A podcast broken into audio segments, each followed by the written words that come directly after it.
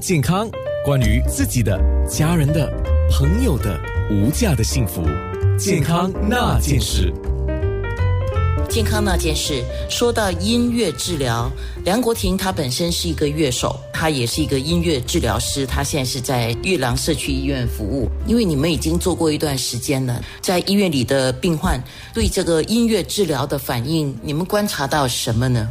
很多来我们的医院的那些病患者，因为我们是 community hospital 社区医院，所以他们住的时间是比较久的。有些阿公阿妈，他们可能跟我们住两个星期，甚至可以住到一个月。所以他们想象，他们在那里又不是家，又不怎么感觉到我们这是医院。其实我们医院特别的那个地方，就是我们有制造了好像一个客厅的感觉，就好像让他们回到。五十年代啊，六十年代啊，有那些很旧的，像 record player 啦，旧的电话，给他们好像怀旧一下。身为音乐治疗师，那我就用音乐，我就找他们年代的那些歌，跟他们互动。很多时候是他们在那里会混淆时间、混淆地点，而且情绪会非常不好。在失智病患者那里有一个叫做 sundown effect，就是说差不多四点半的时候，不懂为什么就是。突然间，我们的阿公阿妈全部都会情绪比较暴躁，这个就是一个病情的一个特征。可能你在家里，可能我们的听众在家里可能会，诶，我的家人也是，诶，五点这样开始会有点奇怪的那些心情，就是不是那么好。那我们就会用音乐帮他们重新再聚焦，让他们来听音乐。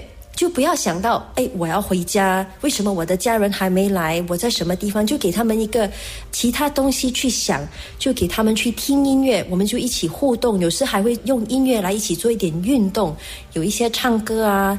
谈天，而且是一群的，所以他们不会觉得孤单，不会觉得只是一个人，而且他们可能会看到其他的阿公阿妈，就会感觉是好像在咖啡店里啊一起聊天的感觉，所以给他们一个比较熟悉的感觉。觉得这个里面有一个很重要的东西，就是稳定情绪。对，讲的非常重要，就是稳定他们的情绪，因为。病患者他们的大脑衰退，所以里面的荷尔蒙很多 chemical 全部都在上下上下，其实很难受的。我们是平常我们是很难去理解的。他们有时候也会看到或者听到我们看到和听不到的东西。这是都是一些病患的这个特征，嗯，那些应该就是一些幻听、幻觉吧？是的，就是不是每一个人，不是每一个失智病患者都会有，可是有一些就是会这样，所以我们是要给他们一个帮他们安定下来，所以音乐可以帮助到他们安定下来。健康那件事。